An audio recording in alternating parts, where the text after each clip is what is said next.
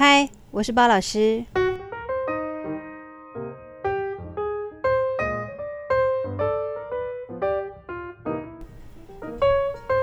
大家有没有养宠物呢？大家是不是有听过猫奴、狗奴或什么奴之类的呢？对我来说，这个什么称呼呢都不重要，重要呢，这都只是称呼有宠物的人的一种代称啊。吼，那包老师有养宠物哈，两只猫跟一只兔子，但这些宠物怎么来？包老师都是用领养的，所以这里要告诉各位啊，如果你真的想要饲养宠物，或者是你有这个念头，而且真的是想要去拥有宠物的话，麻烦请用领养的，不要用购买的，用领养代替购买。好，这个很重要。为什么不要购买？因为如果你想要宠物，而且是用购买的方式去取得宠物的话，那你就是共犯。共犯？杀人犯吗？好，反正就是共犯。怎么说呢？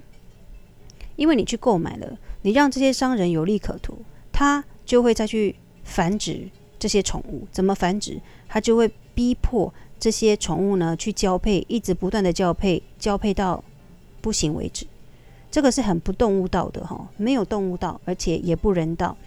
你想想看，如果你设身处地想想，如果你是那个宠物，你会怎么样？是没有自由的，是被强迫性的，是一个很可恶、很可怕的事情。所以麻烦大家不要用购买的，拜托。讲到这里，老师就会很生气，因为老师只要看到那些虐待动物的一些报道或者是电视转播，我就会非常生气，而且会对着电视一直大骂那个人畜生。这种人就是不配当人，就是很可恶就对了。所以呢，就是这样。好，好，老师要消消气。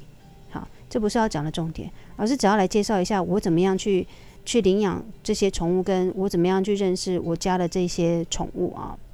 当时呢是领养猫哈，那领养猫跟领养兔子的原因，第一个就是说他们会自理，好照料，不会吵。但是我领养兔子的时候，发现兔子其实蛮吵的哈，它不太会叫，但是呢，它会咬笼子，它那个笼子发出那个吭吭响，你就会受不了，就是会让你上火哈，会受不了。这样好，那我先讲怎么样领养我的兔子好了。呃，打嗝了哈，呃，兔子是这样哈，当时呢，我想要领养的时候，刚好我学长他就是有兔子，然后当然他他是用购买的，这是不应该的哈，但我也是。不能够接受这件事情。好，Anyway，后来他就是因为购买，然后让他们去繁殖，就生了很多兔子。因为兔子一胎会生好几十个，那那时候他也不知道怎么养，那就因为透过我同学的介绍，所以我就去跟这个学长领养这只兔子。那他养的兔子是折耳猫，是真的叫折耳猫。我当下看就是折耳猫。那唯独我这只领养的这一只就是一只翘，一只不翘。结果没想到它越来越大的时候，两只耳朵都不翘了，就变成竖耳猫。但还是很可爱啦哈，就是耳朵竖得高高的这样，就是这样的因缘机会领养了它，所以我们就是会，你知道吗？饲养它就是需要有草、有饲料、有水、有笼子，一定要笼子，因为它会咬电线，它对细细长长，它对细细长长的东西特别有兴趣。然后呢，除了咬这些细细长长的东西呢，它还会凿洞，就它会想办法去凿洞、挖洞，所以它会把一些家具给破坏掉。所以呢，我们不太常把它放出来，会把它放出来。放风只能在我们在家的状态之下才能放风，这样子哈，以确保家里的家具跟电线的安全，所以只能这个样子。那猫咪呢？猫咪第一只猫咪已经是老猫了哈，它叫 QD 啊，我们都叫它弟弟。这只猫的领养过程也是蛮妙的，因为当我们萌生想要领养猫的念头的那个刹那，诶，就是因为缘分，所以呢，应该这样讲，就是说，当鲍老师。萌生了想要领养猫这个宠物的这个念头的时候呢，我就在脸书刷到它了。当时包老师是想领养短毛的猫哈，因为我觉得短毛的猫毛不会那么长，所以就不会到处都是看得到这样，然后可能好整理吧。当下我是这样想，所以我只想领养短毛猫。结果没想到一打开脸书一刷到，就看到一个老师刚好 po 出 QD 的这个照片，说他想要。等待有缘人，就是有没有人要饲养它？那我就在当下的时候就讯息他，想想想说先了解跟问状况。可是当下我还是想要领养短毛猫。后来这个老师就说：“那你要不要过来这个饲主家看看？”那当时呢，他跟饲主是邻居，然后都是住在新北，很北边的新北，所以我们叫做北新北好了。他们都住在北新北。那刚好呢，我有一个学生朋友，他也是猫奴哈，猫达人。那他也是住在北新北，所以我就邀请他陪着我去这个饲主家去看这只猫。后来我们到他家的时候，其实那只猫 Cutie 就躲远远的，哦，但是他没有藏起来，他只是躲远远在看我们。那当时我们是坐着跟饲主在聊天的时候，大概过了几分钟，他就自己走过来，然后呢跳到我们的大腿上，趴坐在大腿上。我们每一个人，就是我跟我的那个这个朋友，他就是每个人的大腿都一定要坐上趴坐上五分钟以上，就是很可爱。然后当他趴坐在我的大腿上的时候，其实我眼泪已经夺眶而出，我觉得太可爱了，怎么这么的可爱？然后又觉得很感动这样子。所以在跟饲主聊天，然后再跟就看到这个猫的这种行为啊，因为我那个朋友是说这只猫不太像猫，如果我领养到它的时候，真的是叫做 lucky，因为这只猫的行为不像猫的原因，是因为它很亲人，然后会黏人这样。一般的猫是不会啊，一猫一般的猫都是，除非它有有所需求，它才会靠近你，不然它会躲远远的这样。好啦，就因为这个原因，因缘机会，我就。领养了这只猫，当然在去领养它的这个过程，要把它带走这个过程，我也蛮难过的，因为饲主养它也养了大概七年多，所以它其实你知道吗？要分离就是一件难过的事情，所以我当下也你知道鼻子酸，然后也哭了这样，然后也跟饲主说我会好好照顾它，所以当然在领养回来的这几年当中，我还是会把它带回去给饲主看，或者是传一些照片给他看，就是 QD 过得怎么样之类的哈。所以这是我领养的一个过程，第一只猫哈，算是蛮就是一个一个叫做应该要有的流程这样。那第二只猫是这样，是因为刚好我先生觉得 Cutie 很可爱，他想要再多领领养一只。然后呢，就在讲完的那个刹那，我就刚好刷到我一个大学同学，他刚好抛出一篇，就是有一只猫也是在等待人家领养，它是长毛猫，也是长毛猫，然后是金吉拉。后来我就是因为我先生的一句话，我又看到这篇。这篇就是 Facebook 的贴文，我就直接联络我这个大学同学了解一下状况。结果没想到呢，这只金吉拉哦，这只金吉拉的名字叫咪咪。没想到咪咪呢，是因为前世主要放弃它，原因当然也是让包老师觉得不能接受，以前是生气的。因为他的世主呢生了小孩，那他觉得这个小孩子生出来跟这只猫可能没办法共生，就是生活上可能就是有一些。你知道一些问题什么之类，他觉得好像会有影响，所以他就想说把猫舍弃哈。他不舍弃他的小孩，他是舍弃这只猫。那我就觉得很生气。那在生气之余，我就想说好没关系，那我就领养它，因为我们也正想要领养。那后来呢，这个过程就是不是那么的顺利。怎么讲呢？我的同学呢，大概是在晚上十一点多的时候把他接到我家，结果呢，我准备去迎接的时候呢。他只有我大学同学只有拎了他一包饲料跟这只猫给我，然后我就说，请问他的猫便盆跟其他的东西呢？结果我同学说没有，就走这样。我当下呢是很同情可怜这只猫，相对的也很生气。生气的是怎么这么不负责任啊？当然了，我也不能一直沉浸在那种不负责任、生气的这种氛围里面。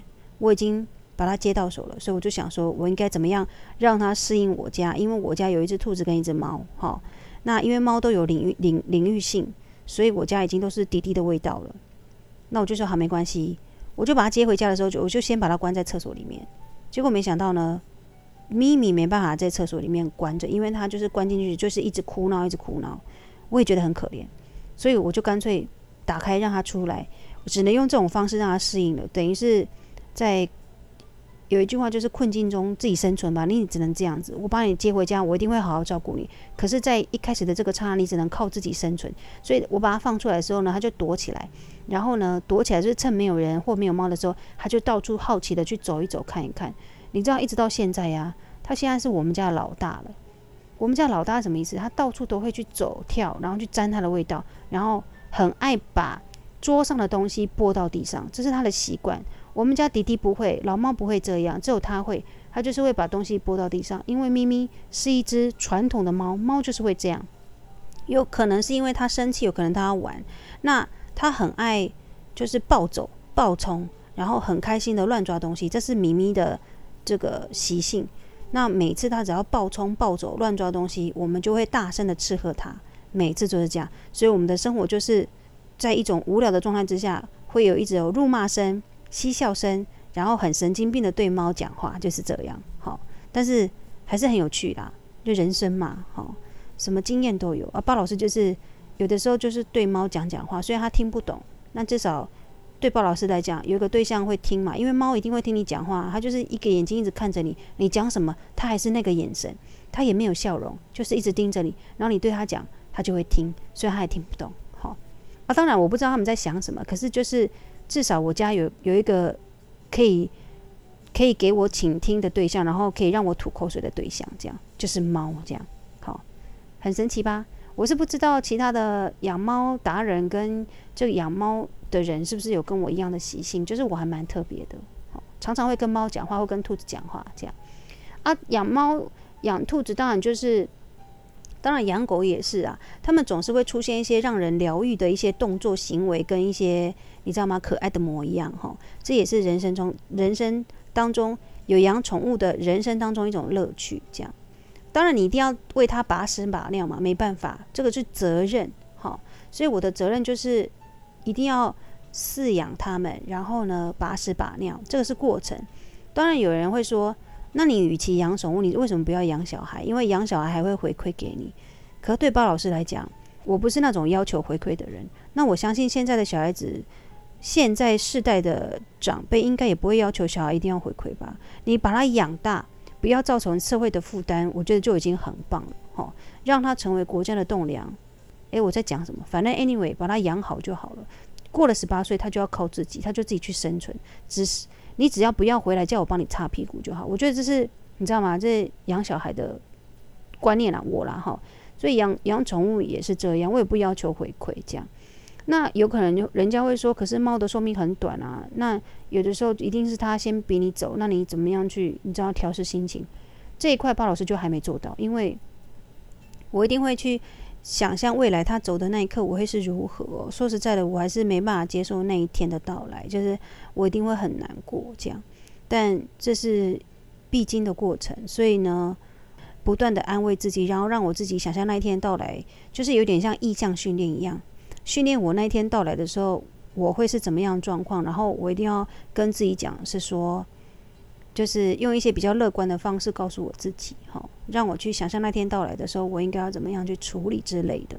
没办法，就是你无论是做什么事情，它一定都是有个过程，那也会有结果嘛。你就是自己要去承担，跟你可以享受那个过程，哈，但那些过程当中，你要你的责任你要去承担呐，应该这样讲。那鲍老师是这样，我养宠物，我也不会要求宠物回馈，或者是说要求宠物可能为了要帮我赚钱。你们会这样吗？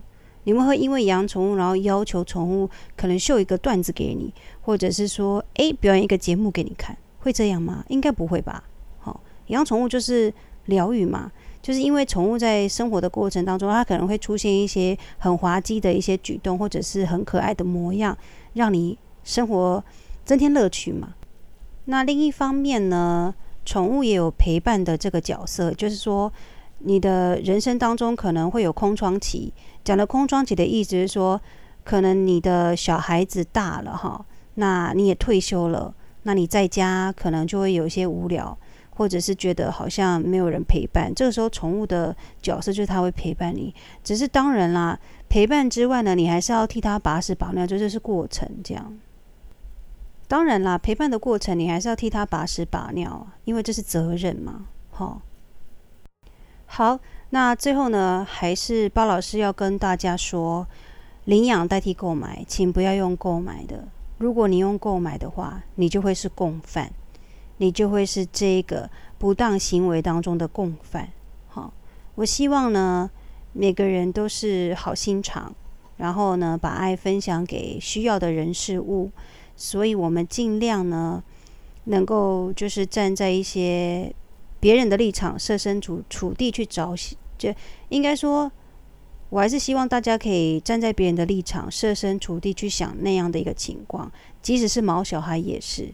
如果你站在小毛小孩的立场去看这件事情的时候，你就会觉得非常的没有人道。哦，不要去虐待动物。OK。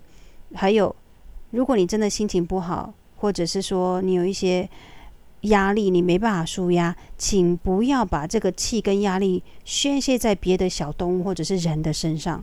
麻烦你找方法、找管道去疏解你的压力，好吗？不要把你的压力跟你的气呀、出在小动物或者是人的身上。OK？有什么方法？有什么管道可以让你舒压？运动，运动是一个很好的一个方法跟管道。你们有没有听过拳击有氧？哈，或者是 boxing 这类的课程？你如果真的有压力呢，然后呢有气没有地方可以出呢，你就去上这个课程。那外面那个 boxing 的课程，它是实际上是可以打沙包的。你把气出在拳头上打沙包，我告诉你，你的气呢一定可以，不要说消磨殆尽，你可以有一个管道可以舒压，你会很爽快。另外一个方面呢，你又可以获得运动的这种效益，生理上你知道吗？健康、燃脂、心肺功能提升，这。这是一个 win-win 的一个一个管道，诶，你除了去疏解压力，还你还可以获得健康，这不是很好吗？所以呢，你不要把气出在小动物的身上，各位找方法。包老师建议你运动，好吗？运动是一个很好的方法跟管道，去试试看吧。你如果都没有尝试过的人，你或许会半信半疑，那你就去试嘛，看包老师讲的是不是对的。好，好，Anyway，老师扯远了。那今天呢，大概就是跟大家聊巴老师领养毛小孩的一个过程，这样子。那也奉劝哈，也不要讲奉劝，就是希望各位呢，用领养来代替购买，不要用购买的方式去获得你的宠物，好吗？领养，领养的也很可爱，有缘比较重要。所以当你去领养的时候呢，也不是叫盲目的去领养，你可以去跟他们相处，感觉诶，是不是跟你有缘，你再来决定你是不是要去领养。这只猫小孩，这样哈，好，那今天呢就是到这里。你如果有任何问题的话，你可以用脸书的方式私讯给我。脸书的连接呢，老师有贴在那个描述这个每一集的描述文字里头。那那个连接呢，你可能点开来，里面都是有关于 Zumba 或者是有氧课的这些讯息，或者是一些舞蹈的影片，对。就是包老师哈，因为包老师没有把 podcast 的这种这种分享贴在上面，这样，所以你如果真的是有一些问题，或者你想要跟我分享你的故事等等等的，你都可你都可以私信脸书给我，好吗？那我们今天就到这里，下次再听喽，我是包老师。